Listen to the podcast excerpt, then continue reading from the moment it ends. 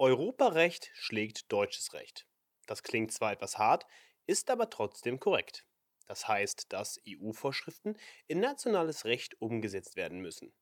Das gilt auch für die Richtlinien der Europäischen Union zur Netzwerk- und Informationssicherheit, kurz NIS 2. Zeit hat die deutsche Verwaltung dafür bis Oktober 2024. Das ist noch eine Weile hin, aber früh übt sich. Im heutigen Public Sector Insider Stichwort spricht Dr. Eva Charlotte Proll, Herausgeber und CDO des Behördenspiegel, mit dem Vizepräsidenten des Bundesamtes für Sicherheit in der Informationstechnik, Dr. Gerhard Scharphüser, über die Vorbereitung in seinem Haus. Da NIS 2 nicht nur die Bundesverwaltung, sondern auch die Länder betrifft, horchten wir auch dort nach. Zweiter Gesprächspartner ist der CIO des Freistaates Sachsen, Professor Thomas Popp.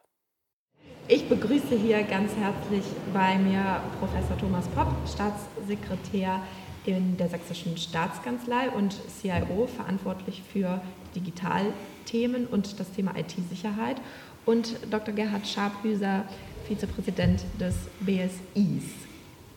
Meine Herren, hallo. Hallo. Hallo. Wir diskutieren ja aktuell viel über das Thema NIS 2 und Umsetzung der NIS 2-Richtlinie.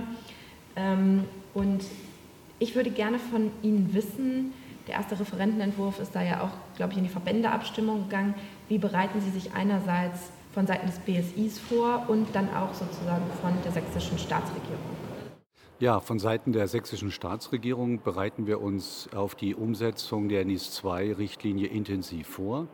Konkret bedeutet das für uns, dass wir unser IT-Sicherheitsgesetz, das seit 2019 im Freistaat Sachsen existiert, daraufhin überprüfen, welche Vorschriften wir ändern müssen, um die Anforderungen der NIS-2-Richtlinie konkret im Bundesland Freistaat Sachsen umzusetzen der BSI-Perspektive macht uns natürlich der Wirtschaftsbereich besonders viel Sorgen. Wir haben derzeit einen Regelungsumfang über NIS 1 von ca. 4.500 Unternehmen. Das wird auf knapp 30.000 hochwachsen. Da müssen wir also methodisch auch noch mal rangehen, auf der einen Seite. Auf der anderen Seite ist es aus einer BSI-Perspektive natürlich ganz wichtig, dass wir in den Ländern gleichlautende Anforderungen haben. Meine Idee war ja, es gibt ein Gesetz und da stehen nur andere Überschriften drauf.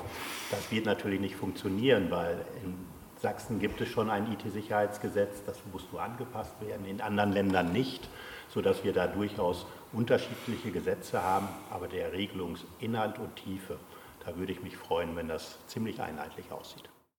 Herr Popp, wir veranstalten ja hier gemeinsam den IT-Sicherheitstag Sachsen. Inwiefern tragen solche Maßnahmen auch dazu bei, mehr ähm, Bewusstsein, mehr Resilienz auch in die Verwaltung zum Thema IT-Sicherheit zu tragen? Ja, ich freue mich sehr, dass wir zum vierten Mal jetzt gemeinsam den IT-Sicherheitstag veranstalten können, hier in der tollen Location im Hygienemuseum. Ich persönlich denke, dass solche Veranstaltungen sehr wichtig sind, um das Thema IT-Sicherheit in die Kommunen zu bringen, in die staatlichen Behörden um ihnen zu ermöglichen, sich über diese Thematik auszutauschen, sich zu vernetzen und das als ihre Daueraufgabe zu begreifen. Und ich hoffe, dass Sie alle viele Impulse mitnehmen und Ihren jeweiligen Behördenleitern deutlich vermitteln, dass IT-Sicherheit Chefsache ist. Dankeschön, Herr Popp. Vielen Dank. Einer der Starredner für die Public IT Security am 20. und 21. September ist also schon bestätigt. Sind Sie auch dabei? Cybersicherheit ist nämlich nicht nur Chefin und Chefsache. Werfen Sie einen Blick ins Programm unter public-it-security.de. Soweit von mir. Wir hören uns beim nächsten Public Sector Insider Stichwort wieder.